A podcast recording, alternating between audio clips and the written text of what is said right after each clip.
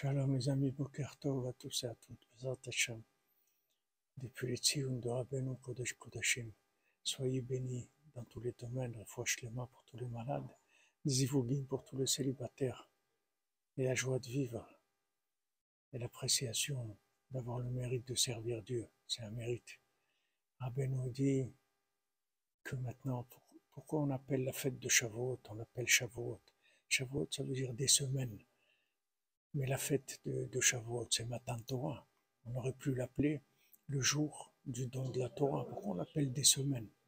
Parce qu'en fait, le principal pour Hachem, c'est pas qu'il nous a donné la Torah, c'est que pendant des semaines, on a eu envie de recevoir la Torah, qu'on aime tellement que ça fait des semaines qu'on attend pour la recevoir.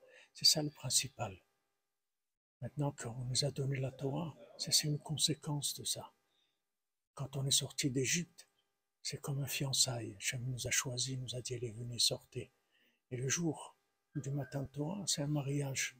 dans le mariage, il y a beaucoup, beaucoup de préparation. Et le mariage, ça dure quelques heures. Mais le principal, c'est comment on l'a préparé. C'est-à-dire qui donne la valeur. Les Hachem.